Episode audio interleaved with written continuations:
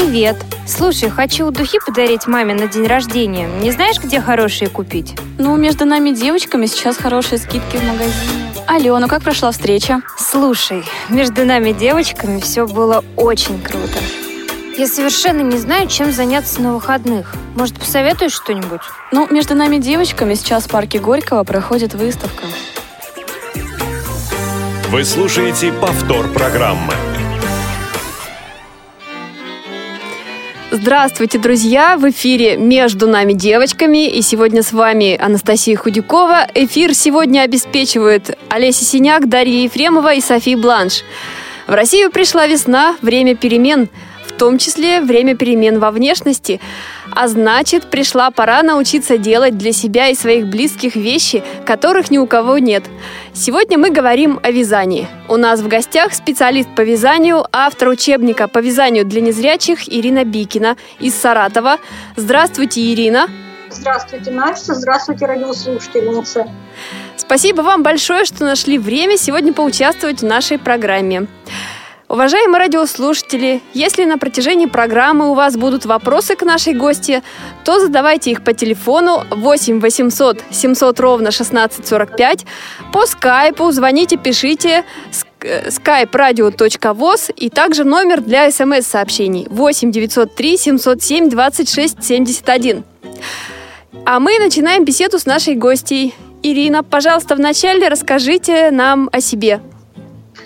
Я родилась в Саратовской области, э, закончила Саратовскую школу для незрячих в 1987 году, после чего поступила в Саратовский государственный университет на исторический факультет и одновременно на курсы по вязанию, которые были организованы Институтом легкой промышленности в Саратове.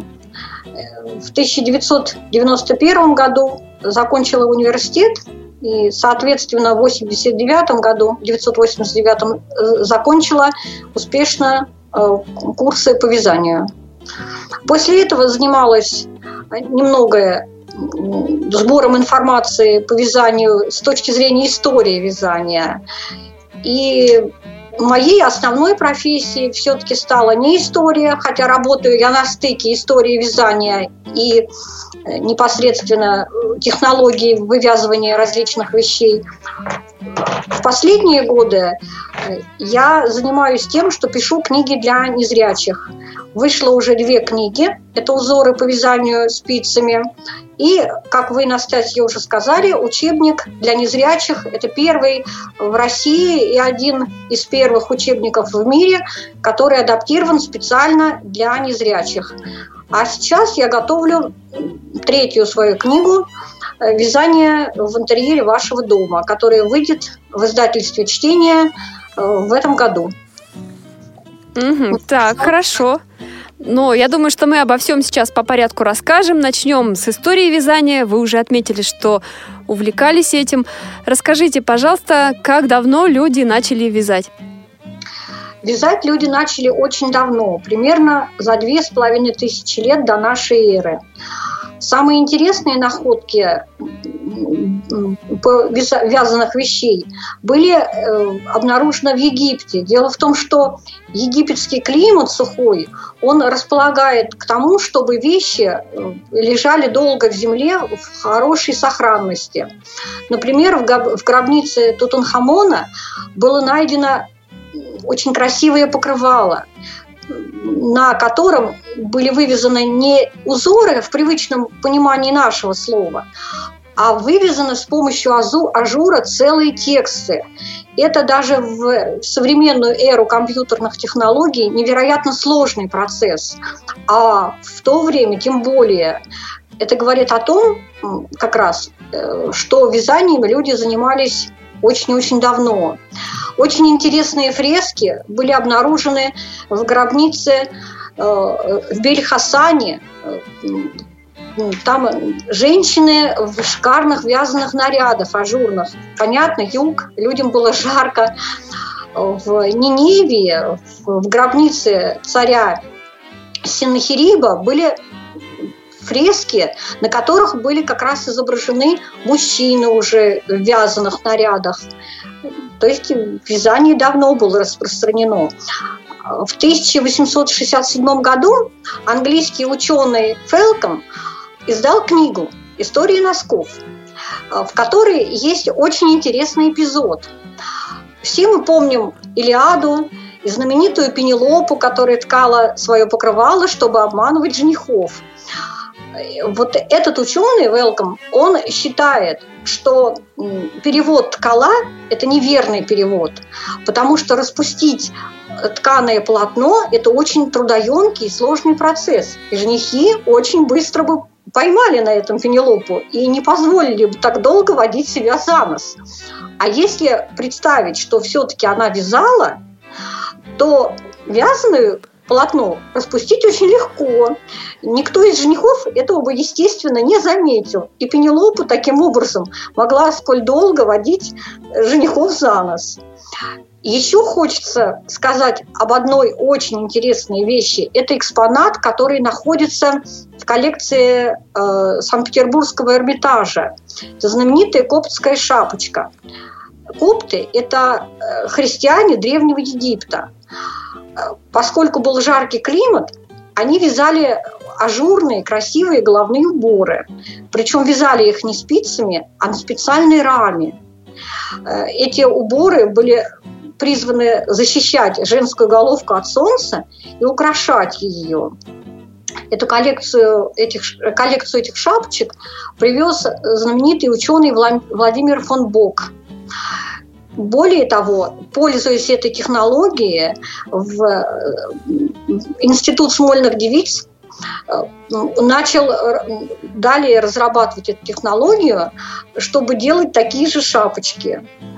Но и вязание дальше не прекращалось, искусство вязания не прекращалось дальше, и в Средневековье было очень развито. Например, во времена английской королевы Елизаветы I были очень модные шелковые чулки, перчатки. До нас дошел знаменитый портрет Гольбейна э, Генриха VIII. Он там изображен в вязаном жилете. И его любовь к вязаным вещам была столь сильной, что когда послы хотели ему угодить, э, в подарок ему, как правило, привозили вязаные чулки наряду с другими подарками вязаные чулки, вязаные перчатки из тончайшего шелка, что и сейчас является очень сложной трудоемкой работой. Угу, хорошо, Ирина. Спасибо большое. Я думаю, что сейчас мы послушаем звонок от нашей слушательницы, и после чего мы продолжим. Наталья Васильевна у нас на связи. Здравствуйте. А, здравствуйте. А скажите, пожалуйста, чем отличается патентная резинка и английская резинка? Я поняла ваш вопрос. Английская резинка – это двухстороннее вязание – Патентная резинка – это не двухстороннее вязание. То есть первый и второй ряды этих узоров провязываются по-разному. Наталья Васильевна, я думаю, что э, в эфире я не буду объяснять технологию. Если вы хотите э, спросить точнее, я могу ответить на ваш вопрос по телефону, которые будут объявлены в конце эфира. Но патентная резинка отличается и внешне от английской резинки. Она более четкая, более жесткая. Английская резинка, она более рыхлая. Так, вас плохо слышно, Наталья Васильевна.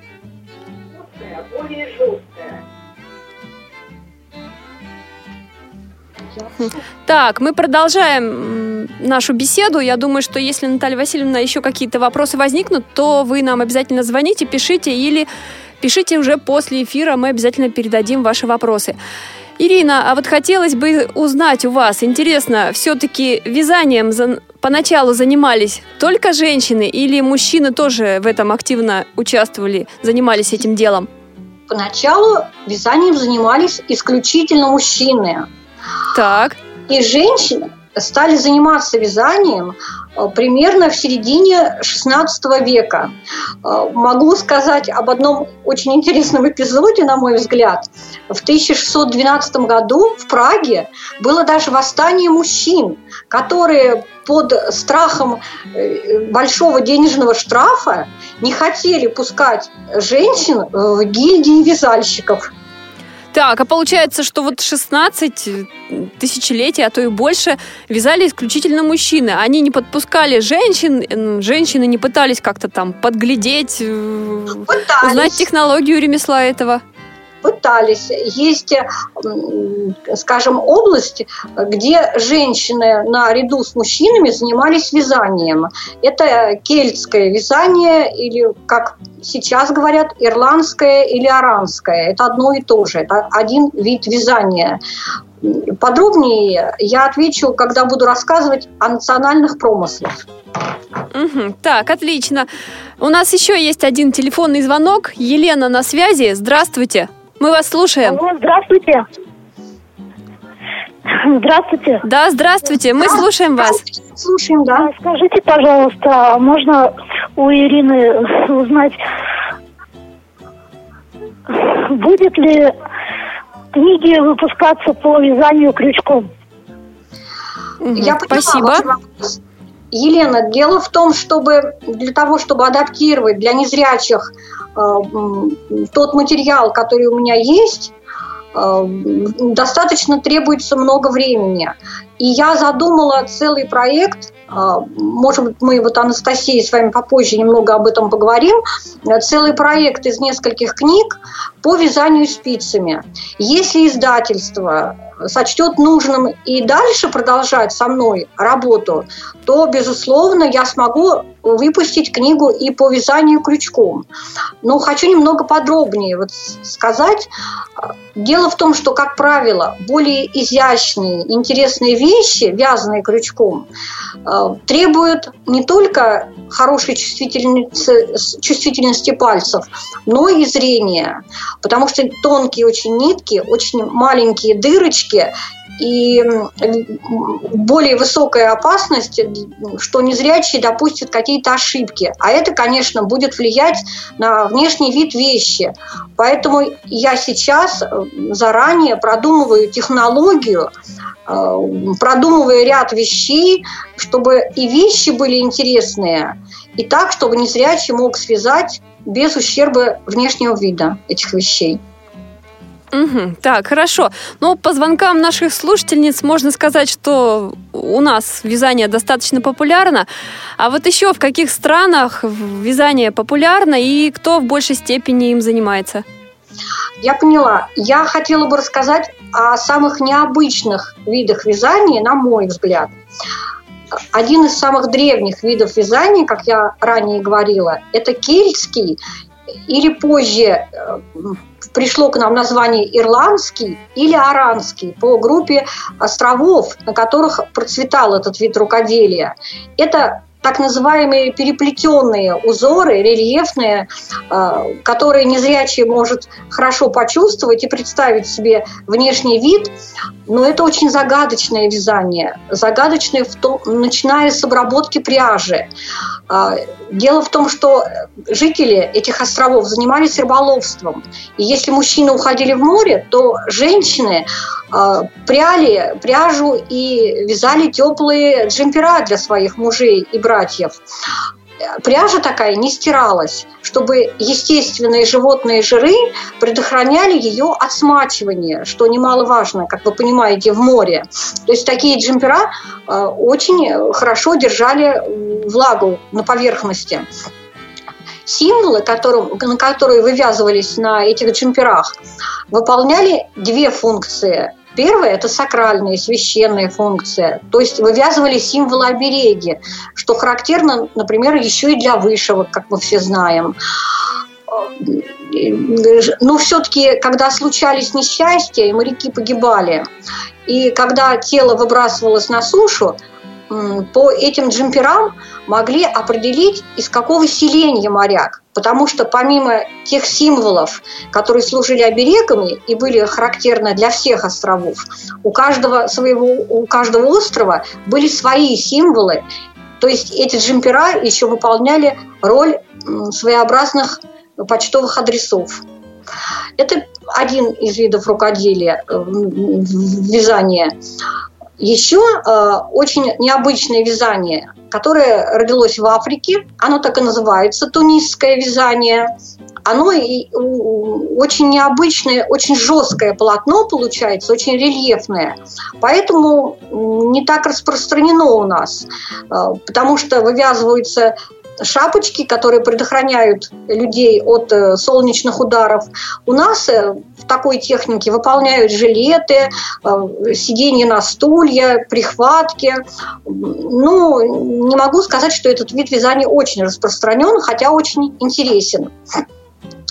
О другом виде вязания тоже не могу сказать, потому что это наши знаменитые оренбургские платки.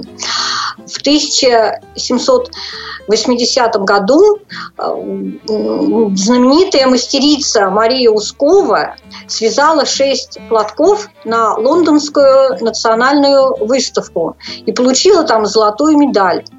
Американцы, как всегда, пытались перенять. У нас этот вид рукоделия, но наши козочки, как говорится, не подвели, потому что в Америке они не давали такого красивого, шикарного шелковистого пуха, как в Оренбурге, то есть им нужен был специальный еще микроклимат. И до сих пор сохранилось прошение Марии Усковой э, на имя губернатора о том, чтобы отправлять ее шали за границу оренбургские казачки обменивались узорами, поскольку узоры не записывались тогда, поэтому они передавали образцы, такие связанные полосочки из рук в руки, и бережно из поколения в поколение они хранились э, в семьях. А, Причем, если одна мастерица давала другой э, коллекцию своих узоров, то та мастерица в ответ должна была дать ей свои узоры, то есть э, копилка постоянно пополнялась.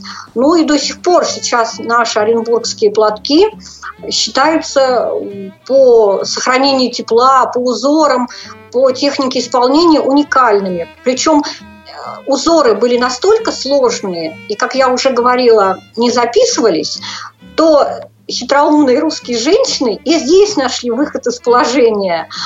Они вязали один платок несколько мастериц.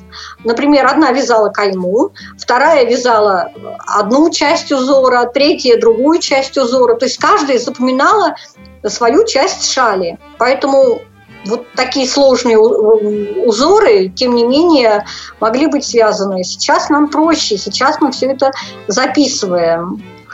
Угу. Так, хорошо.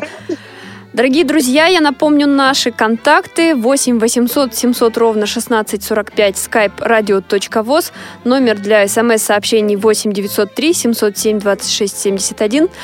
Ирина, а теперь хотелось бы поговорить с вами о вязании в жизни незрячего человека. Какую роль выполняет вязание? На мой взгляд, очень много ролей. То есть нельзя сказать, что вязание выполняет какую-то одну роль. Во-первых, насколько я знаю, во многих городах позакрывались предприятия, и люди, находясь дома, могут вязать на заказ, могут обвязывать своих близких, э, могут заниматься вязанием с детьми. В своей книге я даю целый раздел «Вязаные игрушки».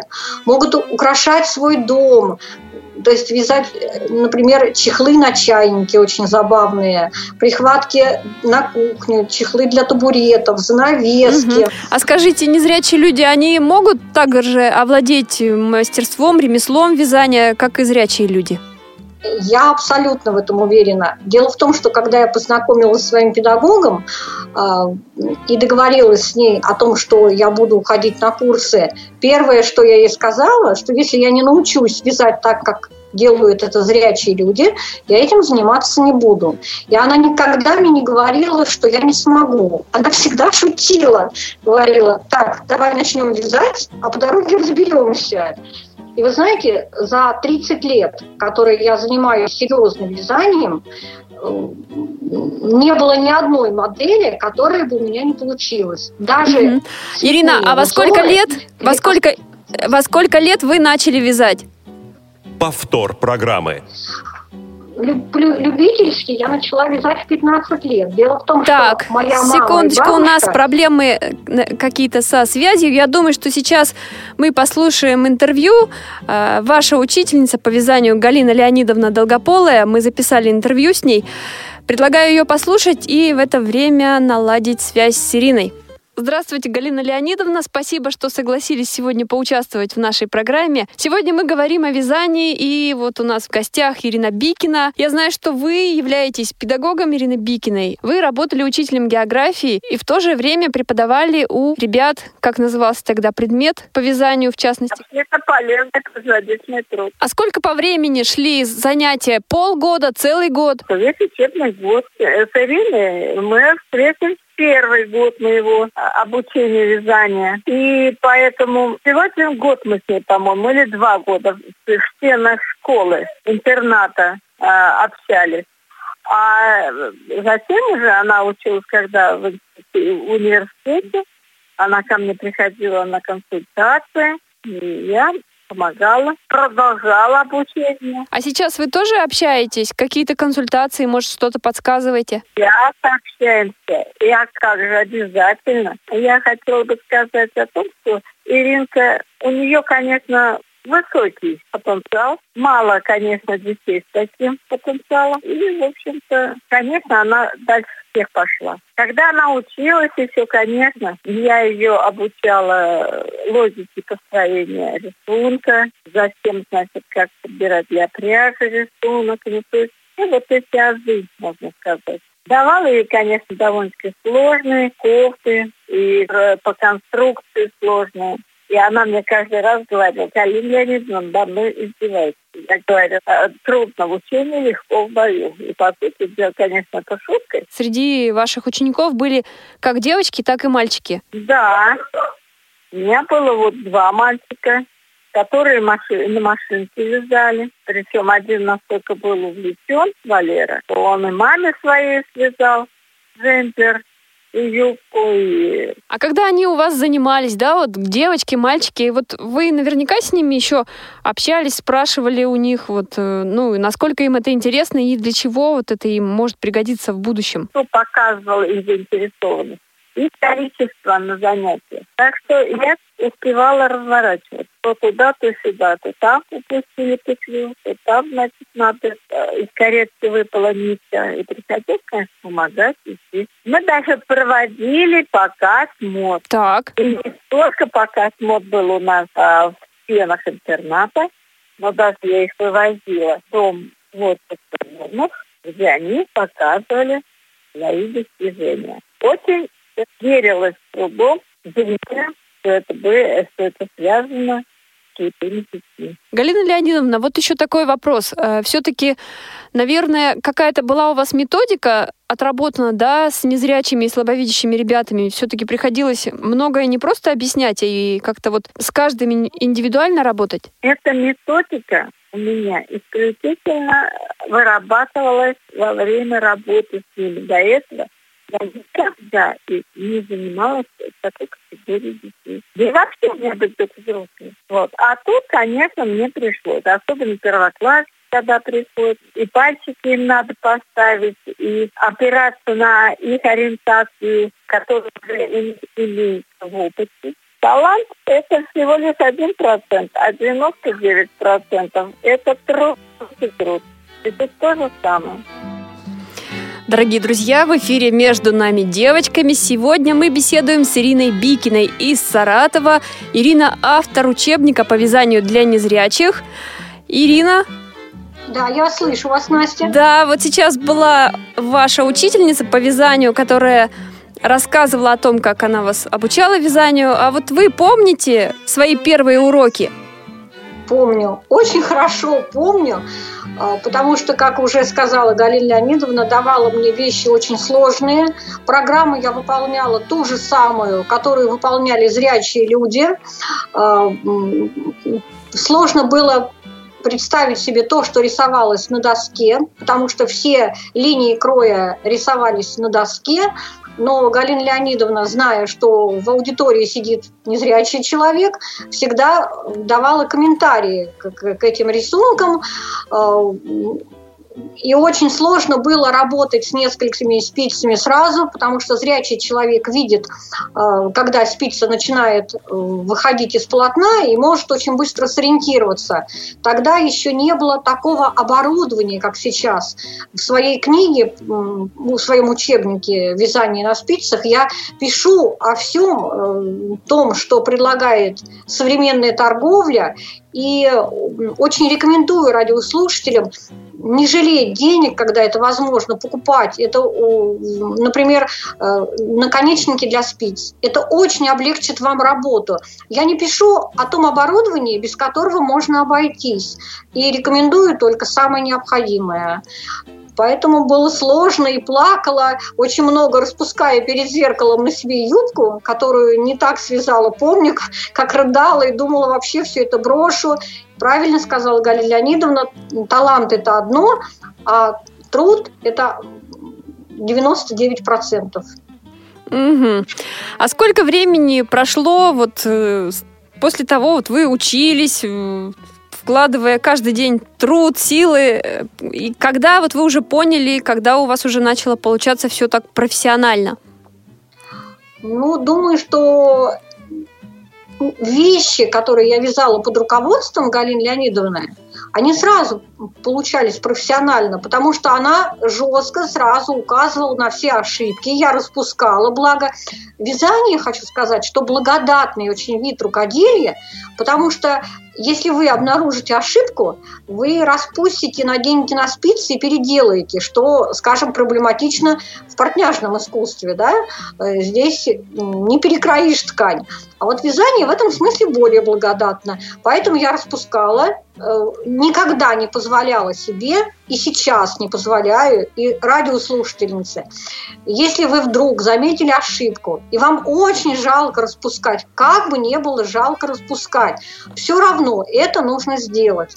Потому что на взгляд незрячего человека, ну, мы думаем, а, ну, это не так заметно. На самом деле малейшие огрехи на вязаном полотне видны, очень некрасиво смотрятся, Поэтому рекомендую вам все-таки набраться терпения и сделать э, как надо. Вот сама никогда себе таких вещей не позволяю. Более того, когда Галина Леонидовна говорит, Ира, этого никто не увидит, кроме меня под лупой, вот даже в этом случае, я говорю, Галина Леонидовна, мне достаточно того, что я знаю о том, что допущены ошибки. Не люблю, люблю. Я перфекционистка. Я люблю, чтобы сделано было все от и до. Угу. А кто первый оценивает ваши работы? Кто подсказывает, э, как сделать лучше? Ну, сейчас, наверное, я в большей степени друзьям и подсказываю, как это лучше сделать. Уже опыт-то, конечно, есть определенный. А вот кто оценивает, и друзья, и в семье мама, муж, э, подруги, основная масса моих подруг – это сотрудницы музеев, люди с хорошим художественным вкусом, и поэтому мне сразу говорят, как это и что связано. Хорошо, а скажите, есть ли у вас авторские методики по вязанию? Безусловно. Без этого я бы не выпускала учебник. Э, дело в том, что описание набора петель, э, швов, вывязывания петель, они есть все, безусловно. Их можно найти в интернете. Но э, зрячий человек читает текст и одновременно выполняет руками то, что написано. Незрячий человек, который читает по Брайлю, не может одной рукой вязать двумя спицами и читать одновременно. Поэтому вся книга – это полностью моя методика, как набирать петли, как вывязывать петли, как их закреплять. То есть процесс вязания от начала и до последней стадии полностью в книге моя авторская методика. Угу. А что-то можете какие-то выдержки из этой методики своей сейчас вот представить нашим слушательницам и, возможно, слушателям тоже? Ну, например, э, впервые этого нигде никто никогда не делал. Я написала раздел, э, как а, незрячим ориентироваться по полотну, то есть как обнаружить ошибку. Я всегда э, говорю, что нужно несколько раз провязать образец, чтобы его хорошо, четко отработать, понять логику рисунка, выработать для себя какие-то определенные ориентиры. Ну, например, там три вместе петли или из одной петли несколько вывязывается. Как правило, рисунки симметричные. Незрячий человек должен понять, где находится симметрия чтобы связав одну часть узора, первую, правую, скажем так, если держать спицы в руках, по логике вещей, если даже он будет э, ошибаться, он смог быстро сориентироваться по первой части и понять, как вязать э, вторую зеркальную, отображающуюся часть. То есть вот этой методики никогда и нигде не было. А, но еще я разработала полную систему обозначений, символов, всей символики вязания, а, с помощью которой можно записать схему абсолютно любой сложности. До этого я не, встреч... не встречала в литературе по Брайлю. Книг до меня было написано всего четыре, согласно запросу в Московскую библиотеку. И там этого не было. А я разработала, то есть я начала свою методику с того, что я разработала полную систему обозначений, как записывать узоры по вязанию, потому что это основополагающее. Угу. У нас есть звонок от Марии. Давайте послушаем. Мария, здравствуйте. Добрый вечер.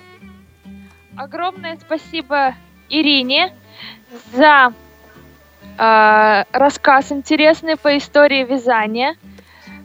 Мне очень понравилось, что вы с научной точки зрения подошли именно к истории вязания. И у меня э, вопрос такой есть, э, даже два. Вы только по Брайлю планируете выпустить ваше пособие? Или будет оно еще в каких-то других форматах? Будет ли доступно, в частности, в электронном формате или в формате аудиокниги? Спасибо. Я поняла, Мария, ваш вопрос. Спасибо большое. Э, я свои издания планирую только по Брайлю. Почему? Объясню почему. На мой взгляд, в аудиоформате это издание, эти книги вообще не имеют смысла, потому что воспринимать текст такой сложности, ведь я не себе делаю поблажек, и вам, соответственно. То есть выбираю самые интересные рисунки среди тысяч тех, которые сейчас предлагаются. Самые интересные модели ну, не могу хвалить свои модели, но я э, предлагаю в своих книгах модели ведущих модельеров мира, которые стоят очень дорого и которые невозможно купить у нас в России вообще, их можно только связать самим. А, поэтому воспринимать такой текст на слух – это нереально. И это пособие в аудиоформате, оно не имеет смысла. В электронном виде тоже не планирую воспроизводить, потому что боюсь пиратских копий. Вот, mm-hmm. пожалуй, все. Mm-hmm.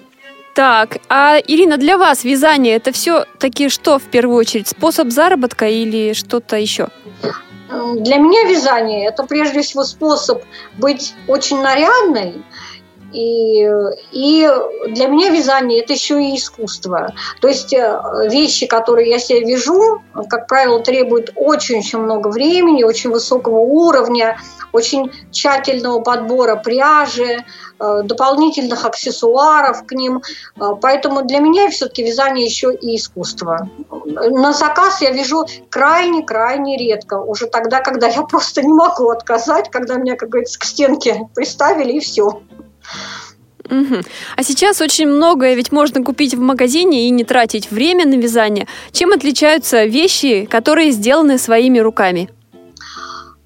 Купить можно, но, во-первых, вещи хорошего качества, то есть из хорошей пряжи, э, с хорошими швами, высокого уровня, они стоят очень-очень дорого. И, как я уже говорила, э, вещи ведущих модельеров мира, а, на мой взгляд, наши модельеры сильно-сильно отстают наши модельеры по трикотажу, да, очень отстают от ведущих модельеров, скажем, Англия и, в частности, Япония. В последнее время я увлеклась разработками японских дизайнеров. Их купить невозможно просто. А чем есть, они вас привлекли? Э, японских дизайнеров? Да, японские японские, ну, японцы очень дотошные не только в электронике оказались, но и в вязании. У них э, очень красивые вещи, э, на что я обратила первое внимание, это джемпера на круглых кокетках. Я пишу об этом в своей книге, но для радиослушателей я повторюсь, что круглые кокетки, они должны быть проектироваться людьми не только с безупречным художественным вкусом, потому что такая кокетка, она на виду и первая бросается в глаза, да, но и люди, которые должны знать прекрасно принцип построения трикотажного полотна, потому что идет расширение.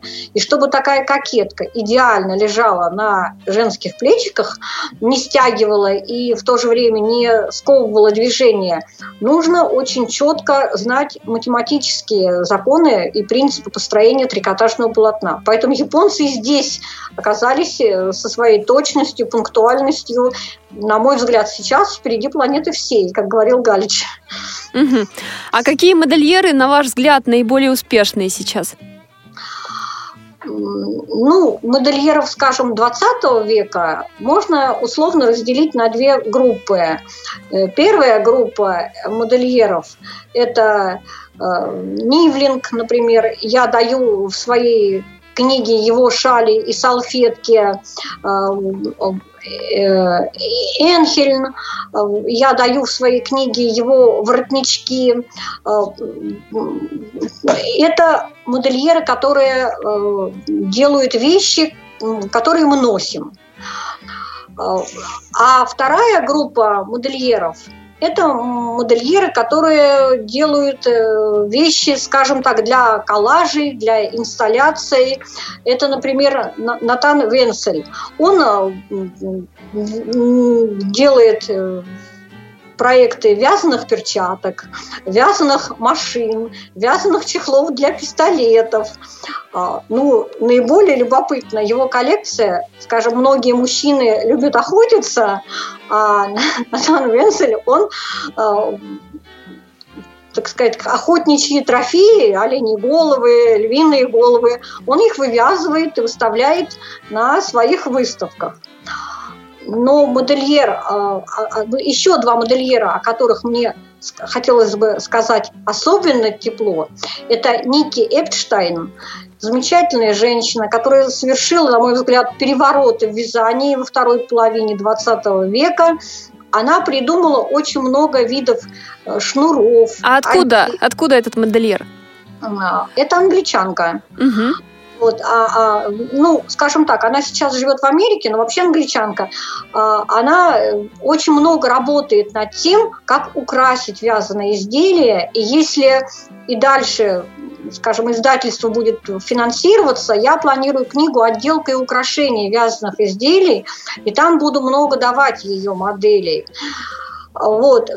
Потом мне хотелось бы э, сказать о Карле Фассете.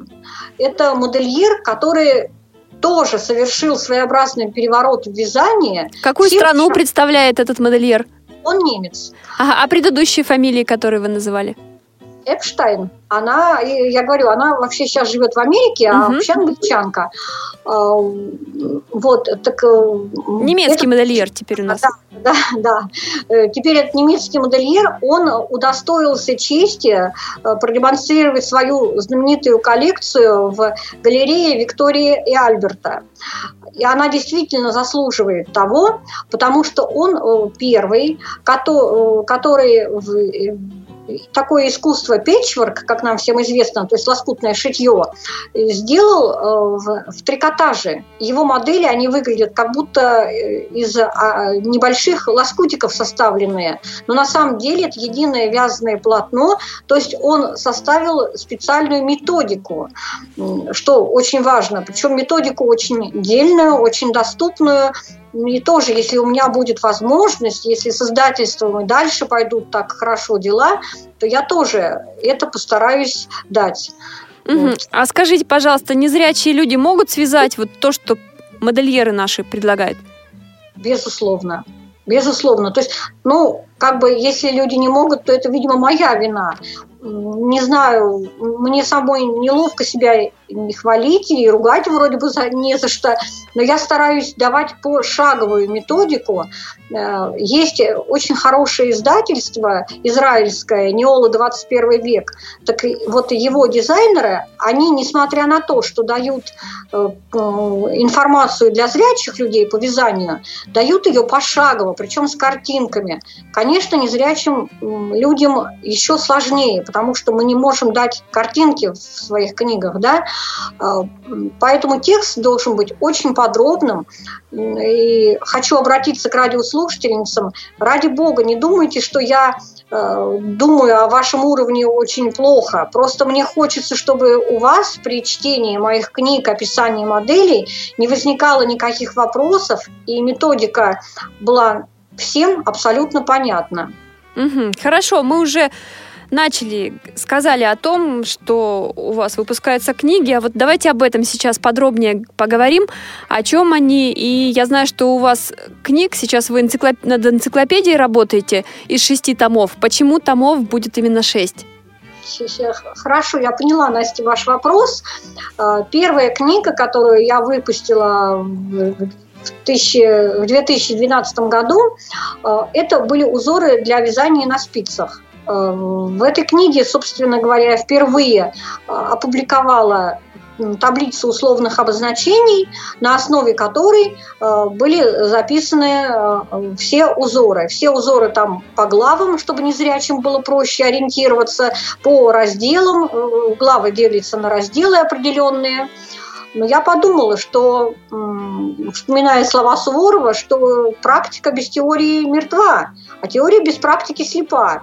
Поэтому э, дальше возникла мысль написать учебник для незрячих. Э, в этом году все желающие, вернее, простите, в прошлом никак не привыкли, что год только начался другой. А, в прошлом, в конце прошлого года, в декабре, все желающие получили этот учебник.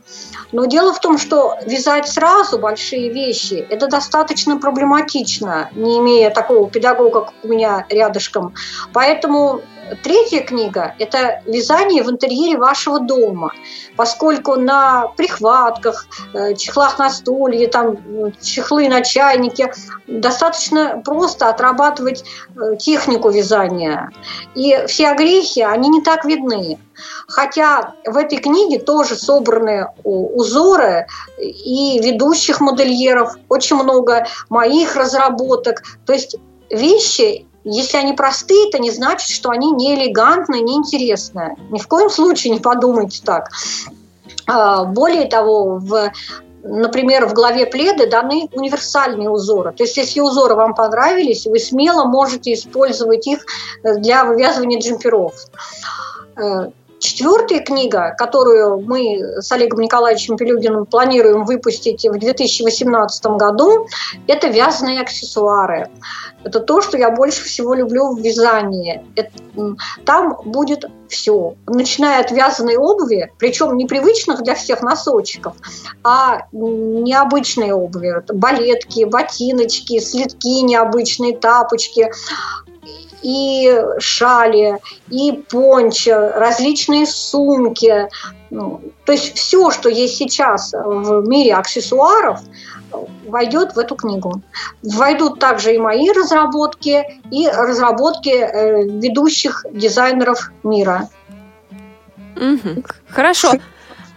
А, а как дальше, э, Настя, так. простите, я э, договорю немножко. Э, пятой книгой я хочу, пятую книгу я хочу назвать «Отделка и украшения вязаных изделий». Там я хотела бы дать, как можно отделывать вещи бисером, оборками, помпонами, пуговицами. То есть, понимаете, для зрячих людей выходят сотни книг, работают тысячи дизайнеров. И зрячий человек очень быстро, перелистав ну, десяток, полтора журналов, найдет для себя что-то интересное. Поэтому у него нет проблемы для того, как, как украсить сумку, как украсить косметичку, как украсить джемпер. Э, мне хочется восполнить этот пробел и сделать об этом свою пятую книгу. Ну, на мой взгляд, нельзя обойти вниманием детишек, потому что детская одежда, э, у нее свои особенности, Э, э, над этим работают тоже очень много ведущих модельеров мира.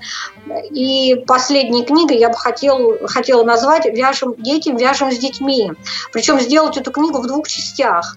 Одну, книгу, одну часть посвятить детской одежде, а вторую часть посвятить э, вывязыванию куклы. Все мы, наверное, с вами помним знаменитых пупсов, которые, на которых мы любили шить, вязать, одевать. Так вот, я хочу, чтобы женщины, которые имеют детей, вывезли такого большого пупса и дать целую коллекцию, целую подборку одежды, э, примерно такую же, как сейчас дают на куклы Барби, например. Э, причем не только повседневную одежду, но и одежду, скажем, для карнавальных костюмов, то есть пойти дальше, насколько позволит мне объем книги. Э, дело в том, что радиослушательницы, не всегда все зависит только от меня. Мне очень жестко ставят определенный объем книги, и я должна в него уложиться. Поэтому стараюсь вложить в как можно меньший объем, как можно больше информации. Все, Настя. По-моему, все. Угу, хорошо, спасибо. Ирина, я знаю, что у вас есть ученики, и я думаю, что сейчас мы послушаем интервью э, с одной из них. Это сотрудница Саратовской специальной библиотеки Татьяна Козина. Она брала у вас уроки по вязанию и сейчас об этом расскажет. Ириной Ивановной Бикиной мы познакомились, когда я в библиотеку пришла, ну, где-то, наверное, уже одиннадцатом, вот так вот.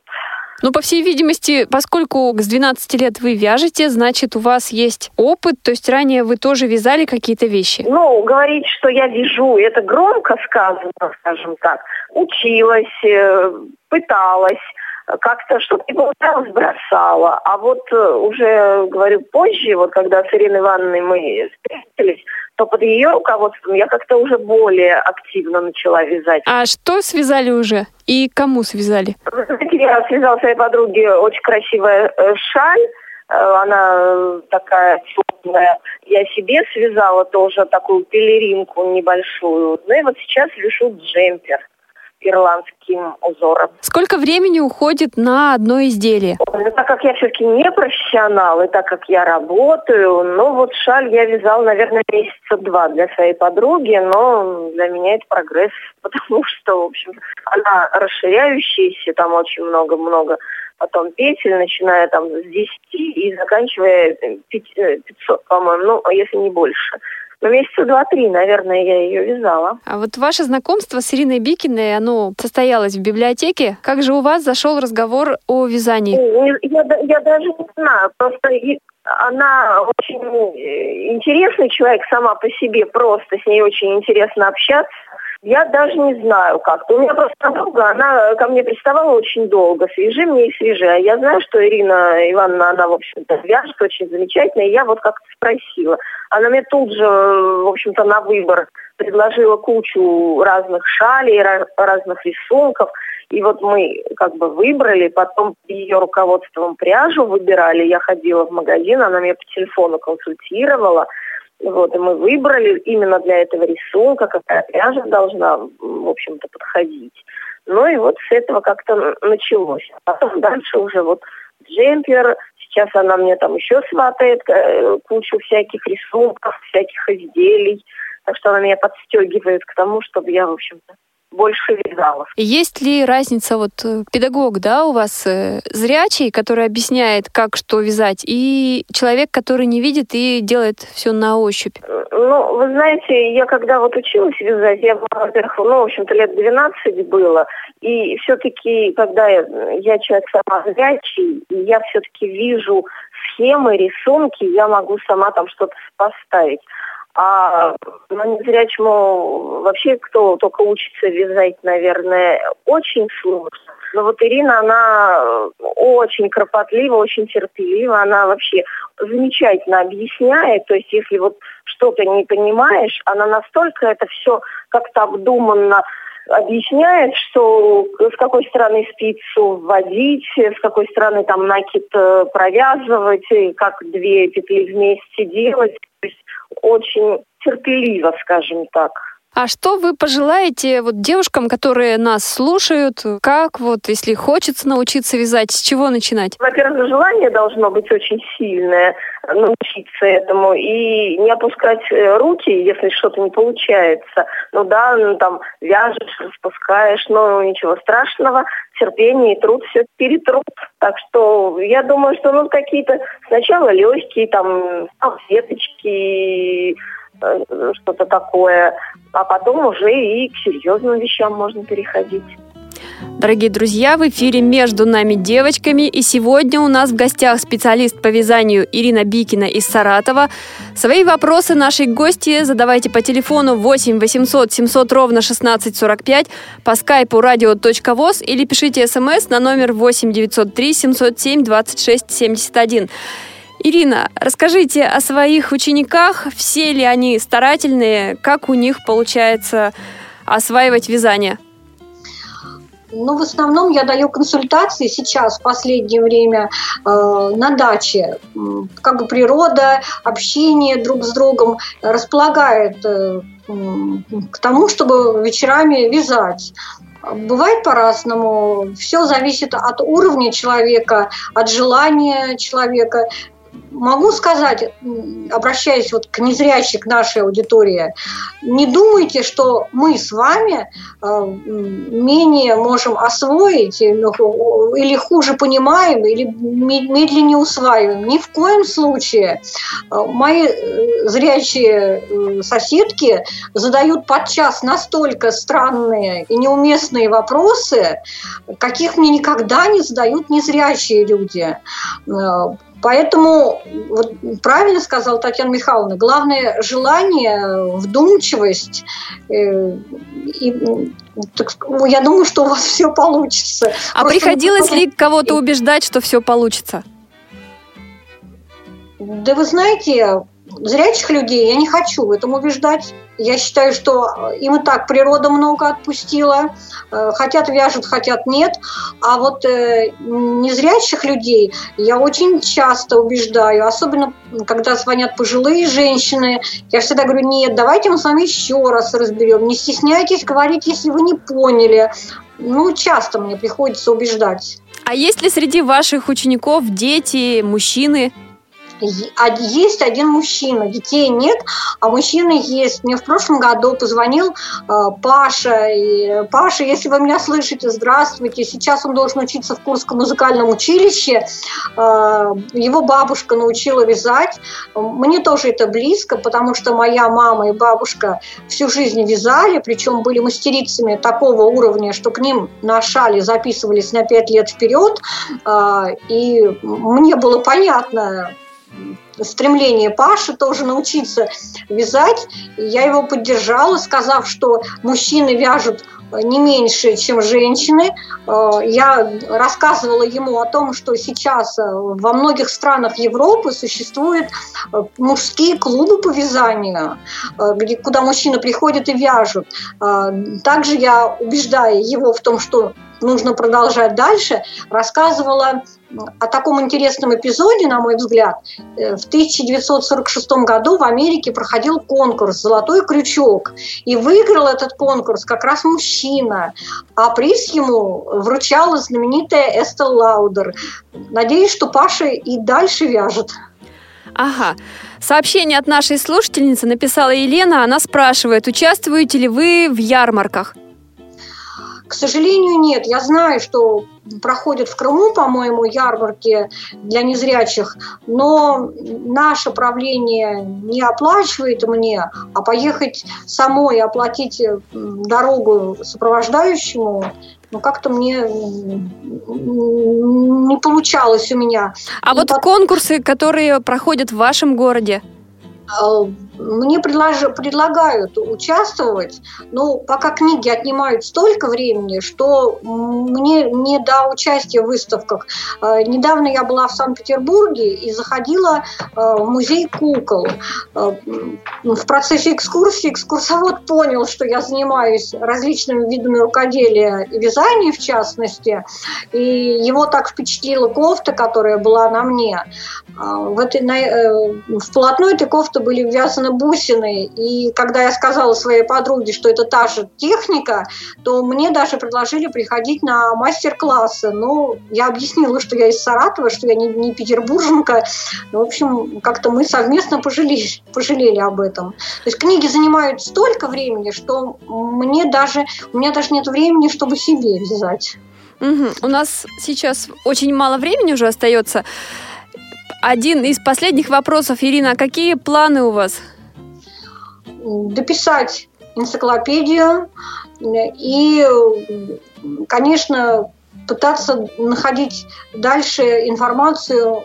Может быть, получится выпустить книгу по макраме, поскольку я немного занимаюсь макраме и бисероплетением, и даже вышивкой лентами. Этот, этот вид вышивки для незрячих тоже доступен, на мой взгляд. Если получится, разрабатывать э, методики по другим видам рукоделия. А как вас можно найти, если кто-то из наших радиослушательниц и радиослушателей захочет научиться вязать? Я сейчас в эфире скажу свои телефоны. А, Билайн 8 905 380, простите, свой телефон всегда плохо помнишь, прошу прощения, 8 903 380 37 61 и мегафон 8 927 118 единица 119. Вы можете мне звонить, задавать все интересующие вас вопросы, причем неважно о книгах или не о книгах, может быть у вас какие-то сложности, я всегда отвечу. А если вдруг отключаю телефон, то прошу прощения, не обижайтесь, значит, какая-то очень сложная работа. Главное, будьте настойчивы. Спасибо, Ирина, вам большое, что согласились сегодня поучаствовать в нашей программе. Я знаю, что вы подготовили еще и музыкальный подарок для наших слушателей. Александр Малинин. Почему именно эта песня? Ну, мне вообще все нравится у Александра Малинина. У него, на мой взгляд, очень необычная трактовка романса, современная, но тем не менее не, скажем так, не эпатажная. Поэтому мне очень близка эта песня. Спасибо большое, Ирина, что согласились поучаствовать. Напомню, у нас в гостях сегодня была автор учебника по вязанию для незрячих Ирина Бикина из Саратова. Сегодня мы говорили о вязании. Эфир обеспечивали Олеся Синяк, Дарья Ефремова и Софи Бланш. Также в создании программы мне помогали Екатерина Жирнова, Иван Черенев и Илья Тураев. С вами была Анастасия Худякова. Всего доброго, до свидания. Повтор программы.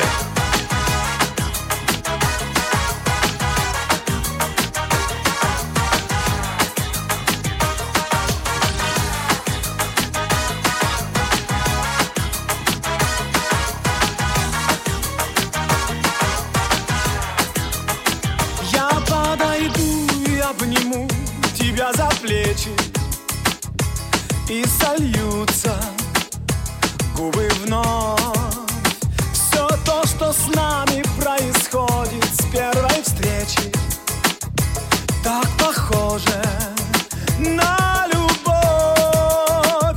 Как будут искренни и нежны твои слова. И мир закружится от счастья и не был бы так счастлив, я не был бы так счастлив, не будь со мной тебя. Если бы не ты, я не был бы так счастлив, я не был бы так счастлив, и жил бы не любя, не будь со мной тебя.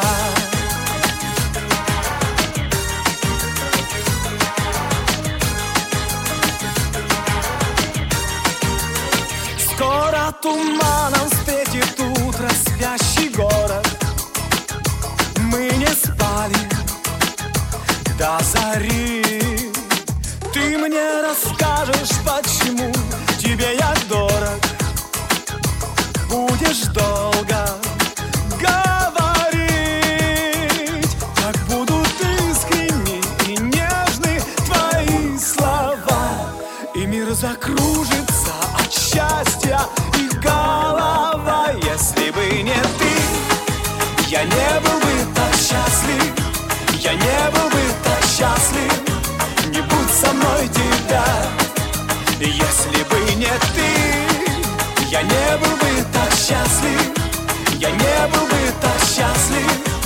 И жил бы не любя Не будь со мной тебя.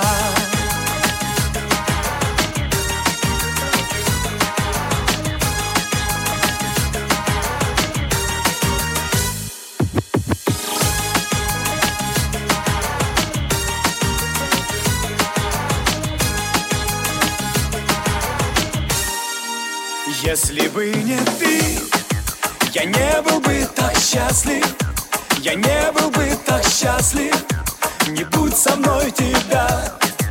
Если бы не ты, я не был бы так счастлив. Я не был бы так счастлив И жил бы не любя. Если бы не ты, я не был бы так счастлив. Я не был бы так счастлив не будь со мной тебя. Если бы Я не был бы так счастлив. Я не был бы так счастлив. И жил бы не любя. Не будь со мной тебя